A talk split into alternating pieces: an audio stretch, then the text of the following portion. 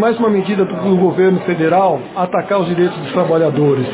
E mais do que isso, ela mexe com a vida de todos os empregados da Caixa e de toda a categoria bancária. Então, foi uma medida encomendada pelos banqueiros, Comando Nacional dos Bancários, está fazendo uma negociação com a FENAMBAN, está repudiando essa medida. Nós não aceitamos essa medida que vem tirar um direito histórico da categoria, que é o trabalho de seis horas.